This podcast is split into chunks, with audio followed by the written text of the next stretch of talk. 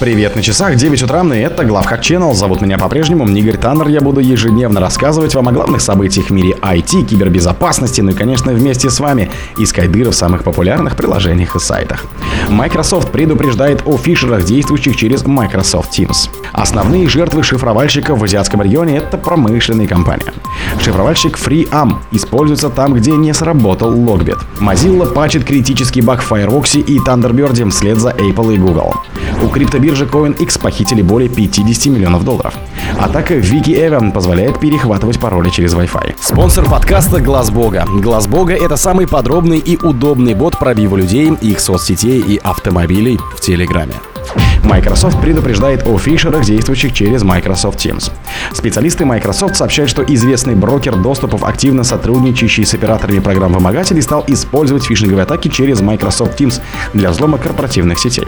Microsoft отслеживает группировку, которая стоит за обнаруженной компанией под идентификатором Storm 0324. Отмечается, что это финансово мотивированная группировка, которая в прошлом использовала шифровальщик Sage и Grand Scrap, а также предоставляла хак-группе Fin7 доступы к взломанным корпоративным сетям. После этого Fin7 развертывала в сетях жертв шифровальщик Клоп, а также была связана с, с вымогателями Maze, Revil и уже несуществующими раз вредоносными Black Meta и Darkseid. В целом, Шторм 0324 известный в киберпреступном сообществе в качестве распространителя полезных нагрузок, предлагая услуги по распространению пейлоудов через различные цепочки заражения. В их число распространяемых пейлоудов входят вредоносные загрузчики, банковские трояны, вымогатели и модульные тулкиты, включая Нуамин, Гози, Трикбот и другие. Основные жертвы шифровальщика в азиатском регионе — это промышленные компании. Компания Positive Technology представила исследование актуальных киберугроз в азиатском регионе в 22-23 годах. Исследование показало, что в 57% атак на организации использовалось вредоносное ПО. Самым уязвимым к атакам шифровальщиков оказался промышленный сектор, а основным мотивом преступников стал кибершпионаж. При этом почти треть успешных атак привели к недопустимому событию нарушения основной деятельности организации. По данным анализа, 74% атак имели целенаправленный характер, то есть были нацелены на конкретные организации, отрасли и людей. Как уже было сказано выше, серьезную угрозу для бизнеса в регионе предоставляет шифровальщик. Главными их жертвами стали промышленные предприятия, на которые пришлось 34 успешные атаки. По словам ведущего эксперта Департамента аналитики информационной безопасности Positive Technology Екатерины Килюшевой, этот показатель в целом выше, чем мировой аналог в 2022 году. На долю промышленного сектора пришлось 15% успешных атак шифровальщиков. Кроме того, вымогатели нацелены на медицинские учреждения, финансовые организации и IT-компания. Шифровальщик FreeARM используется там, где не сработал Logbit. Аналитики из команды Symantec Fred Hunter рассказывают о новом шифровальщике FreeARM, который использовался злоумышленниками, когда им не удалось развернуть вымогателя Logbit в целевой сети. В своем отчете специалисты отмечают, что вредоносное ПО использовалось ограниченным образом, и его атаки весьма редкие. Похоже, Малварь была запасным вариантом для злоумышленников на тот случай, если защитные механизмы заблокируют Logbit.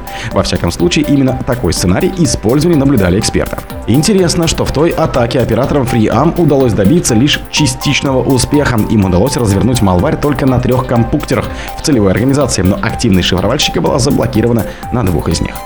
Mozilla пачет критический баг Firefox и Thunderbird вслед за Apple и Google. Разработчик Mozilla выпустили экстренные обновления, чтобы исправить критическую уязвимость нулевого дня, которая уже используется хакерами и затрагивала браузер Firefox и почтовый клиент Thunderbird. Ту же проблему, связанную с библиотекой, ранее исправили в своих продуктах специалисты Google. Критический баг имеет свой идентификатор и связан с переполнением буфера хипа WebP. Известно, что последствия от эксплуатации этой уязвимости могут варьироваться от сбоев до удаленного выполнения произвольного кода. Открытие вредоносного изображения WebP может привести к переполнению буфера хипом в процессе обработки контента. Нам известно, что эта проблема уже эксплуатируется в других продуктах, сообщают разработчики Mozilla в своем бюллетене безопасности. С криптобиржи CoinX похитили более 50 миллионов долларов. Криптобиржа CoinX заявила, что неизвестные хакеры взломали ее горячие кошельки и украли активы, которые использовались для поддержки работы платформы.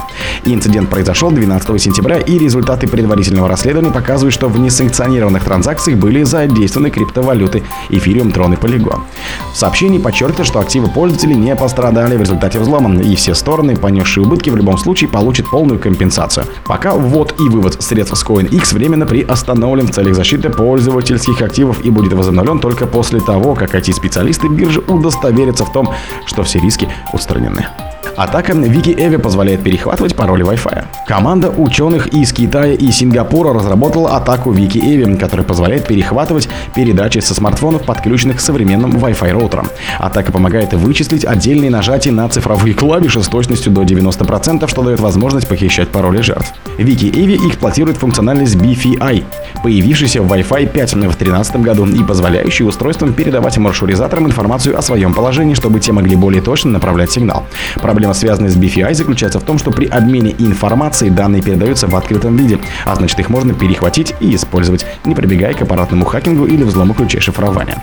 Атака позволяет распознавать нажатия на цифровые клавиши в 90% случаев, а расшифровать шестизначные цифровые пароли с точностью 85%, а также распознает сложные пароли от приложений с точностью примерно 66%. О других событиях, но в это же время не пропустите. У микрофона был Игорь Таннер. Пока.